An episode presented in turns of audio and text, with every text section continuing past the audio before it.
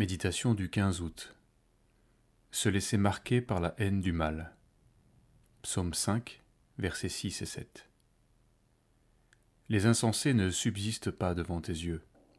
Tu hais tous ceux qui commettent l'iniquité. Tu fais périr les menteurs.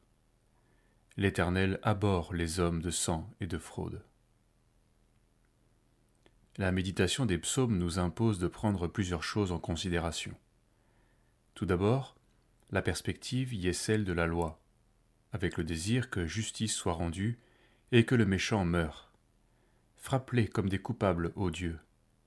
Que leur dessein amène leur chute, précipite-les à cause de leurs péchés sans nombre, car ils se révoltent contre toi. En tant que chrétiens, nous pouvons difficilement souhaiter le malheur du méchant, étant plutôt invités à intercéder pour qu'il se repente et qu'il vive. Ézéchiel 18, verset 23.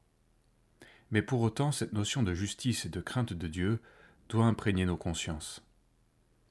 À travers les films, les jeux vidéo, les romans, à travers certains de nos contacts peut-être, nous nous habituons à voir le mal sans le juger.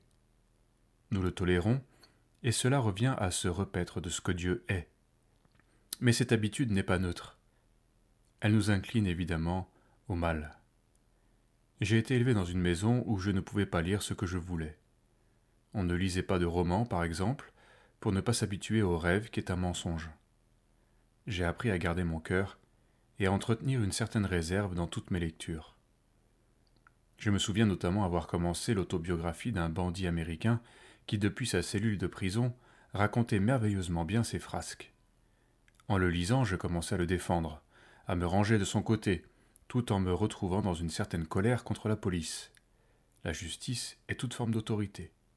J'aimais trop sa sensibilité. Il a fallu que j'arrête ma lecture. Combien de chrétiens tolèrent dans leur cœur la colère, la rivalité, l'hypocrisie? Ils perdent la conscience que ces choses appellent la colère de Dieu. Et quand le Seigneur n'exauce pas leurs prières, ils y trouvent encore matière à se révolter plutôt qu'à se repentir. Cela se prévalent en vain de la grâce de Dieu, de sa patience, car en réalité, celle-ci devrait pousser à la crainte de Dieu il y a un danger aussi dans la vie des églises à parler sans arrêt du péché des autres. On parle, on cause, mais il n'y a plus de véritable dénonciation du mal, avec cette conscience que Dieu a horreur du péché. On fait la gazette, mais il n'y a plus de cri vers Dieu à cause du péché, et rien ne se passe.